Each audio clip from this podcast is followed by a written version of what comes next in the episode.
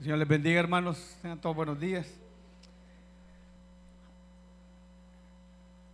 Creo que la mayoría de nosotros nos vamos a identificar con algunos de los ejemplos que le voy a poner. Y quizás más de alguna vez usted ha visto rótulos en taxis, buses, de Dios habla hoy, Dios es amor, Dios guía mi camino. Quizás a lo mejor hemos visto en nuestras casas o en las casas de vecinos o hermanos eh, cuadros con textos bíblicos. Algunos hasta tienen eh, pegado, ¿verdad? Eh, salmos por toda la casa. Pero la pregunta que yo me quiero hacer es realmente eso lo que demuestra ser un verdadero cristiano. Usted se responderá. Vehículos donde pues el que maneja, ¿verdad? Parecería como que no es creyente, pero anda tapizado por completo. muchos andan hasta camisetas, llaveros, gorras de Jesús es amor, Dios salva y cosas por el estilo. Hoy, en esta mañana, quiero compartir con ustedes un tema, el cual eh, lo he titulado El poder que tiene nuestro testimonio. Pero antes voy a pedirle que inclinemos nuestras cabezas, vamos a pedir sabiduría a nuestro Dios y que sea Él tomando control de esta enseñanza. Buen Dios y Padre, gracias Señor le damos por este día, gracias porque todo lo que se ha dado hasta hoy, mi Dios, ha sido permitido por usted. Cada uno de los puntos que se han tratado, mi Dios, hasta este momento, no hay nada que no se dé si no es conforme a su voluntad. En esta hora, Padre, le pedimos que sea usted preparando nuestra mente, nuestro corazón, hablándonos, Señor, a cada uno de acuerdo a nuestras necesidades, Padre. Que si hay áreas en nuestra vida que necesitamos cambiar de manera radical, ayúdenos a hacer cambios. Se lo pedimos en el nombre de Jesús. Amén.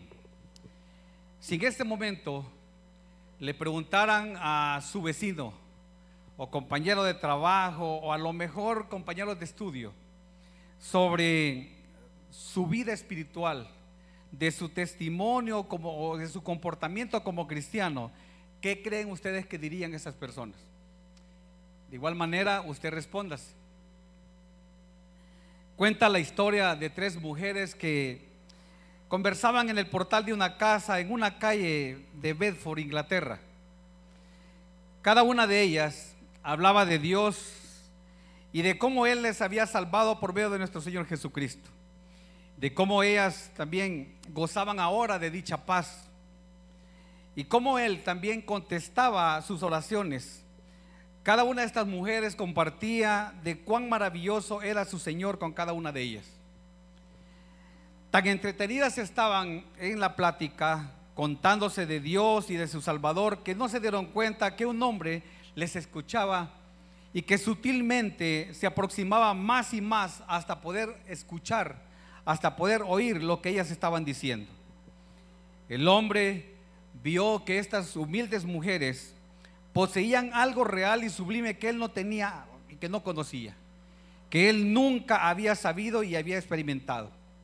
Este hombre jamás olvidó lo que había escuchado y esa plática que había oído de aquellas tres mujeres dio como fruto en este hombre abandonar desde ese día sus antiguas compañías de gente que no tenía temor de Dios.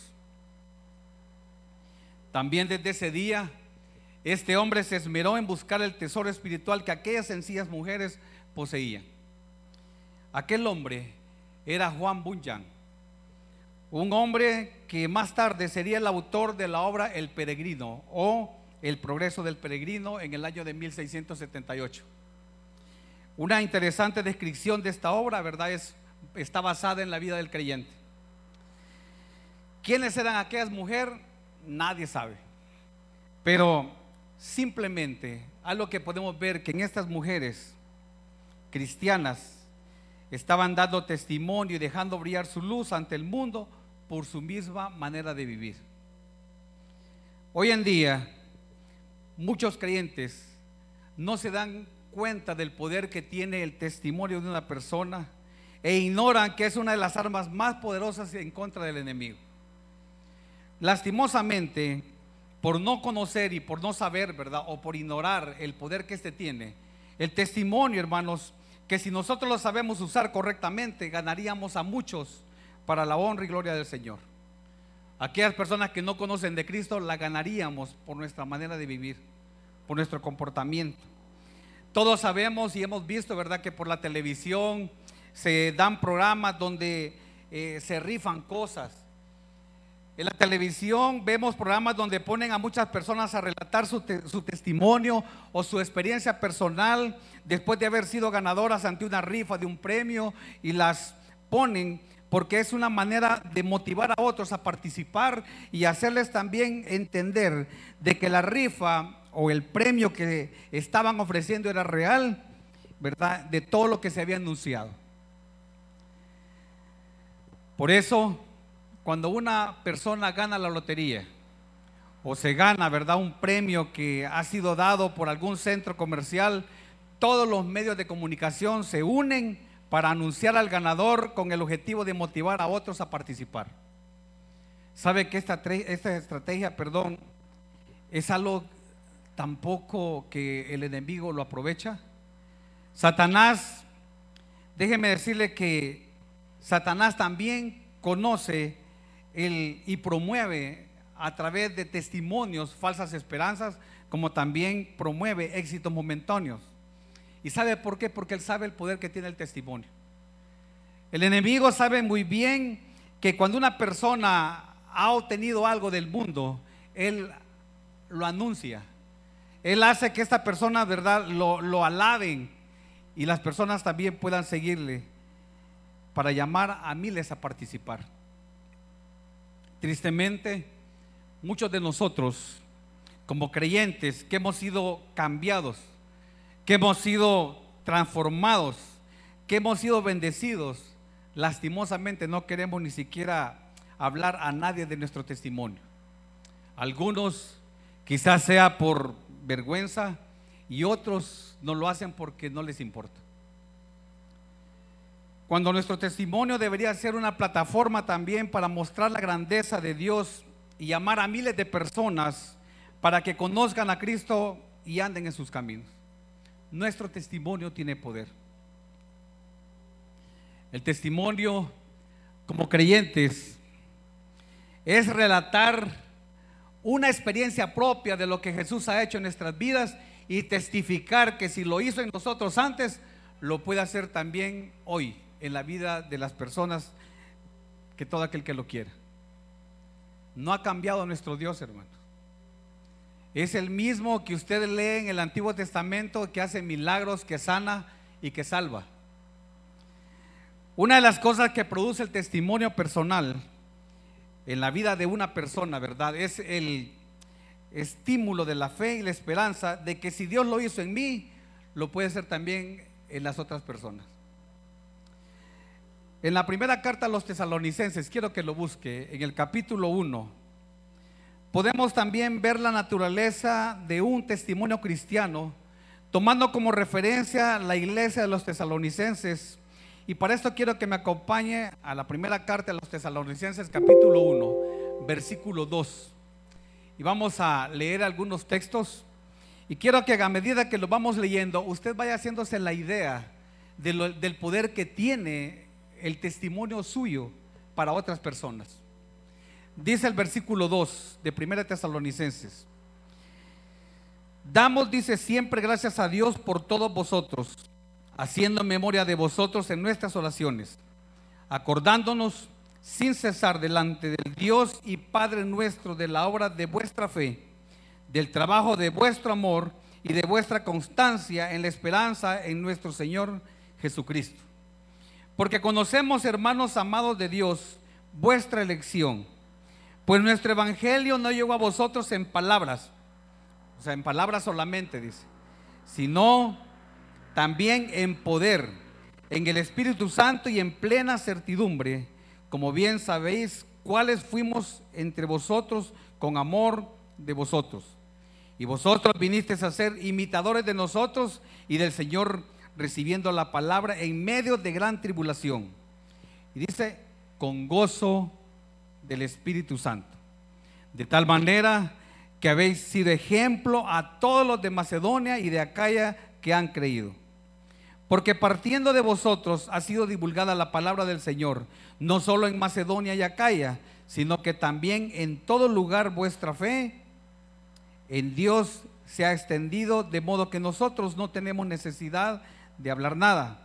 Porque ellos mismos cuentan de nosotros la manera en que nos recibisteis y cómo os convertisteis de los ídolos a Dios para servir al Dios vivo y verdadero y esperar de los cielos a su Hijo, al cual resucitó de los muertos, a Jesús, quien nos libra de la ira venidera.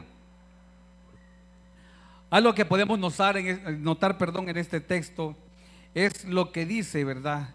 Que dice que no podemos dar, o sea, del impacto, mejor dicho, que produce el testimonio cristiano.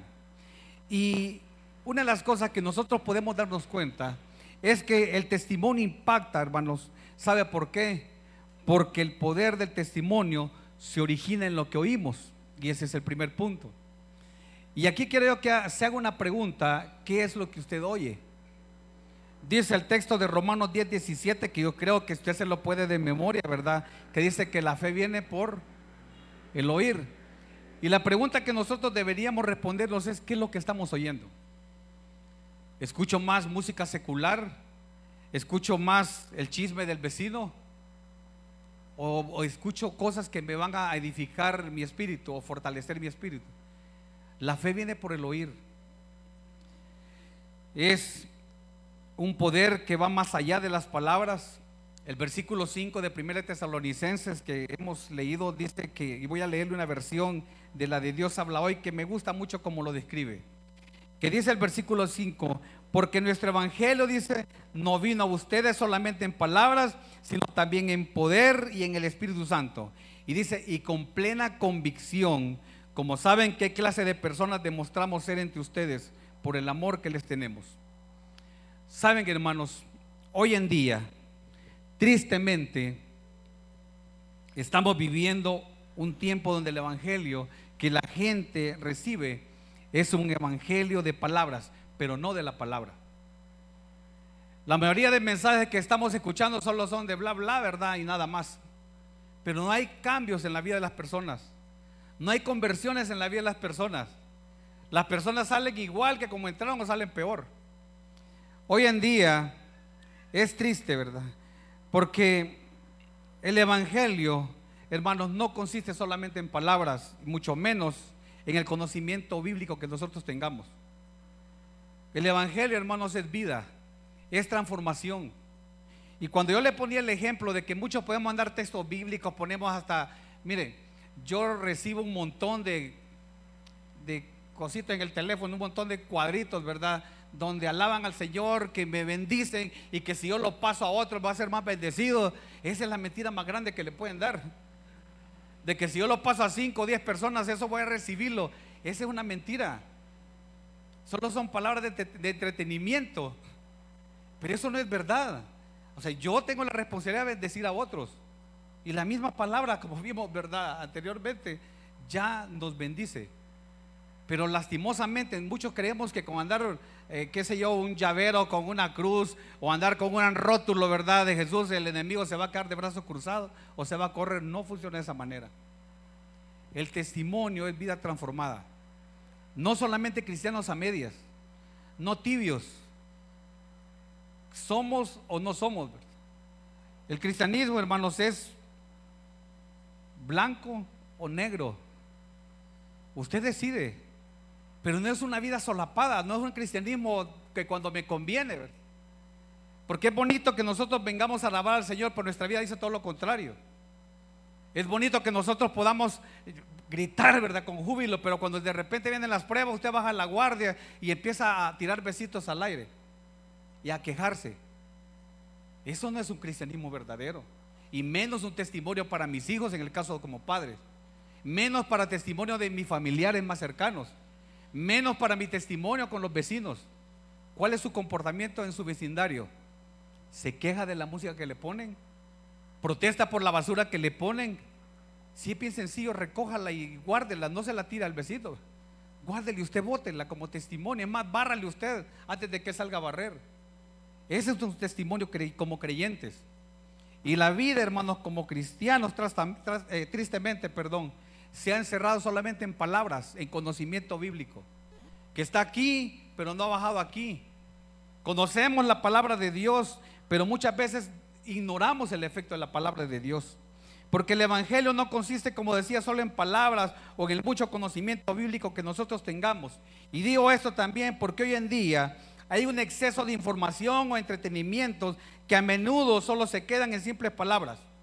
Hoy en día la gente, hermanos, no quiere estudiar y menos escudriñar la palabra de Dios.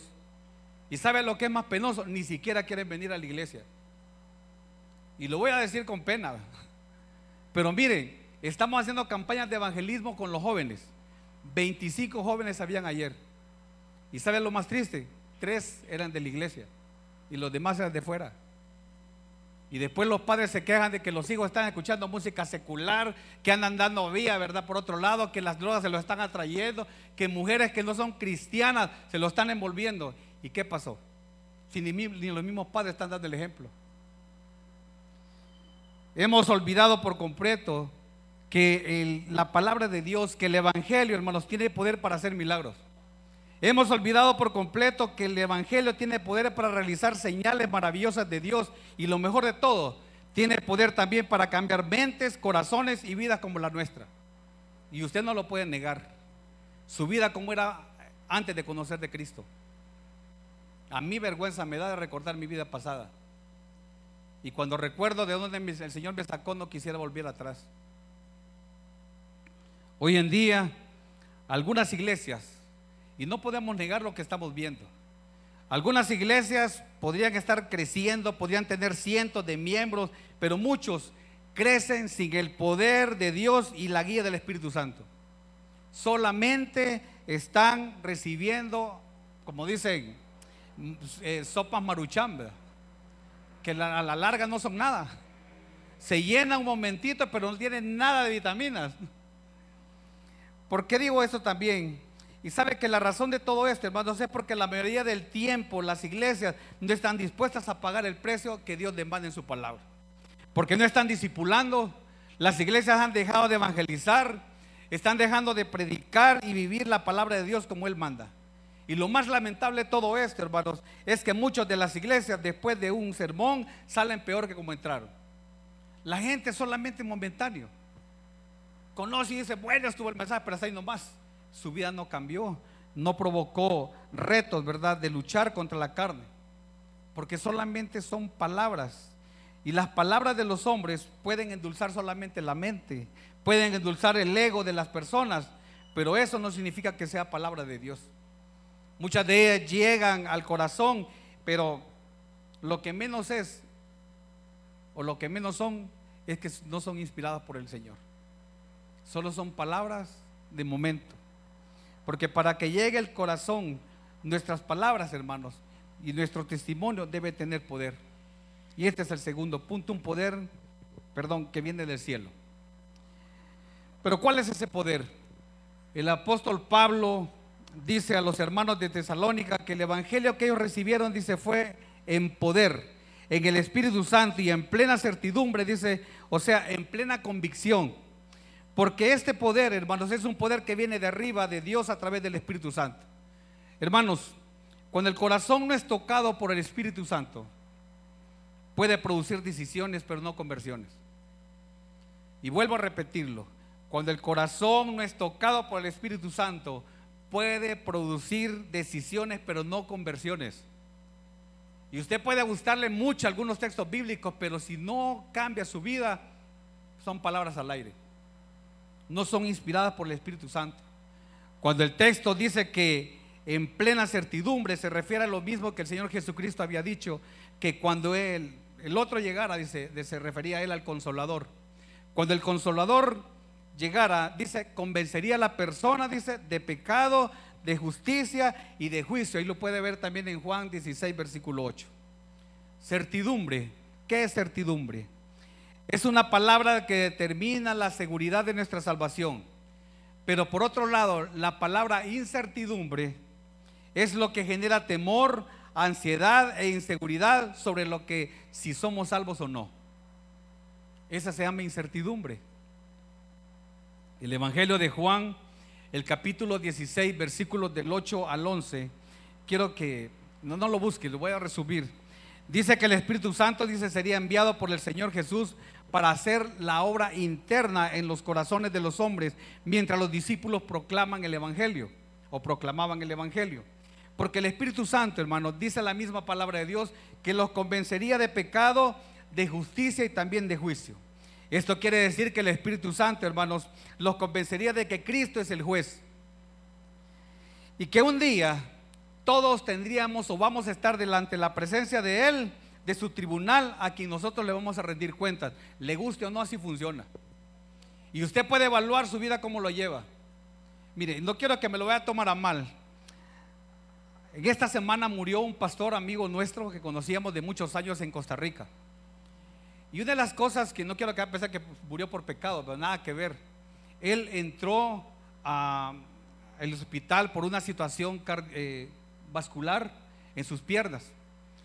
En el hospital eh, tuvieron que sacarlo porque se puso mal y sabe que salió contagiado por el COVID, que fue el que se lo llevó al final.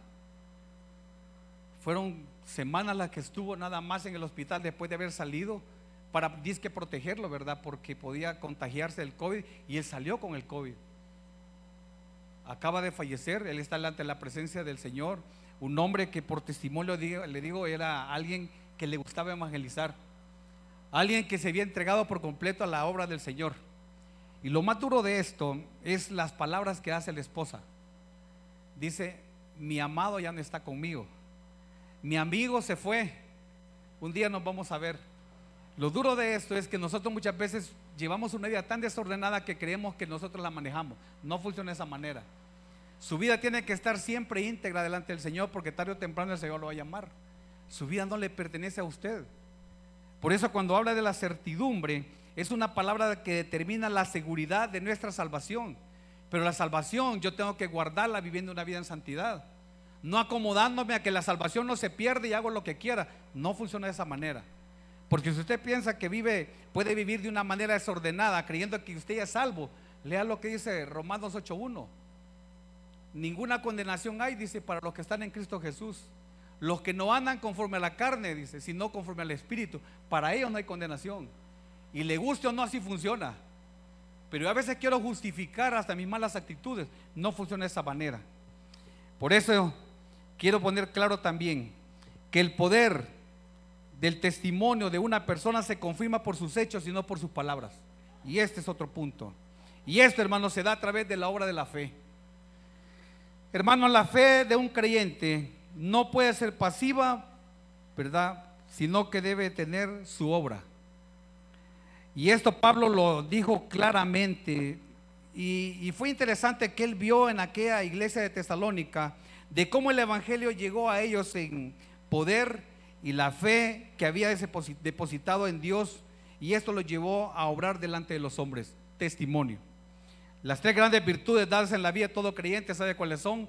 Fe, amor y esperanza. Pero el énfasis del apóstol Pablo, hermanos, no está solo en las virtudes, sino más bien en lo que ellas hacen, en el fruto que ellas producen.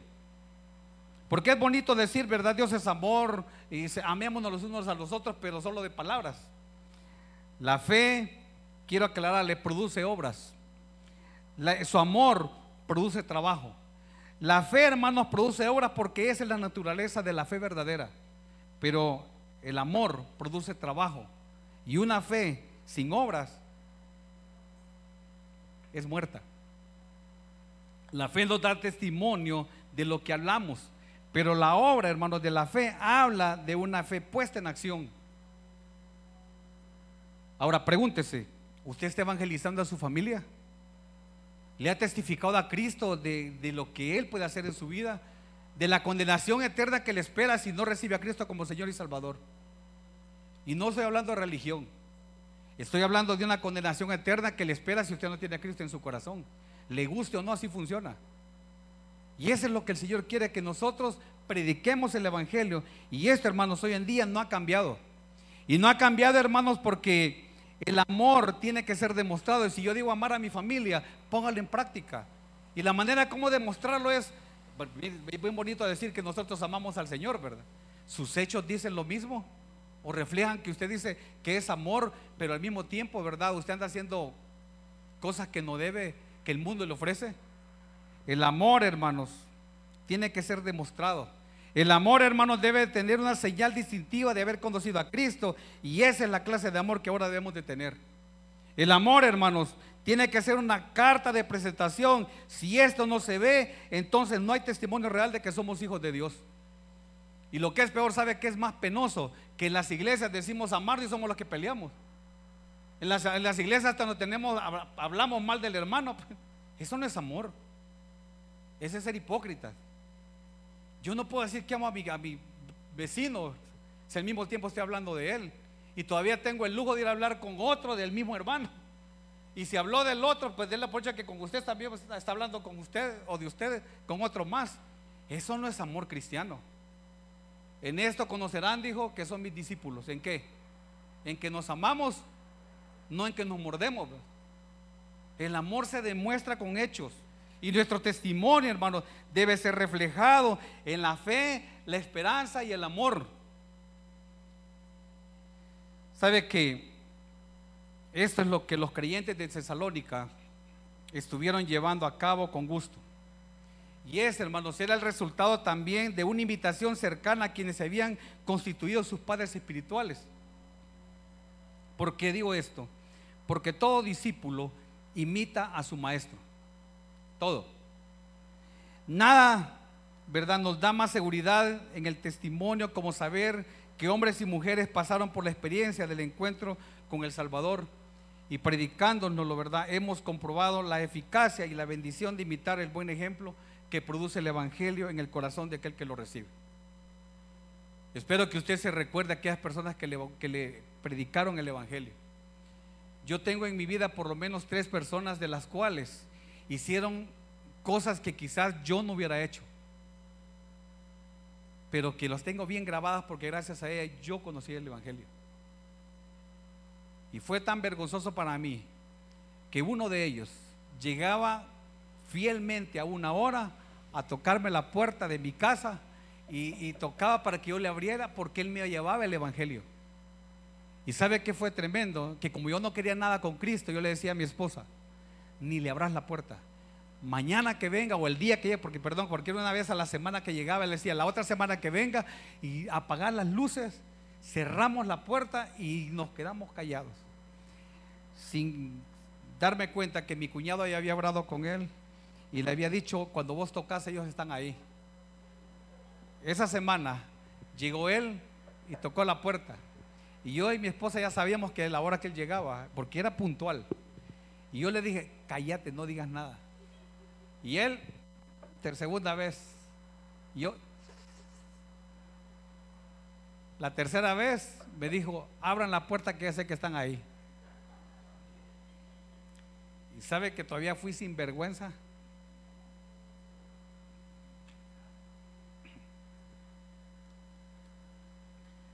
Porque abrí la puerta.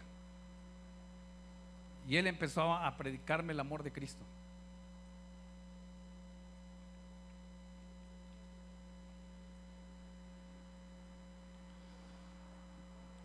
transformó mi vida más que las palabras de Él, su testimonio.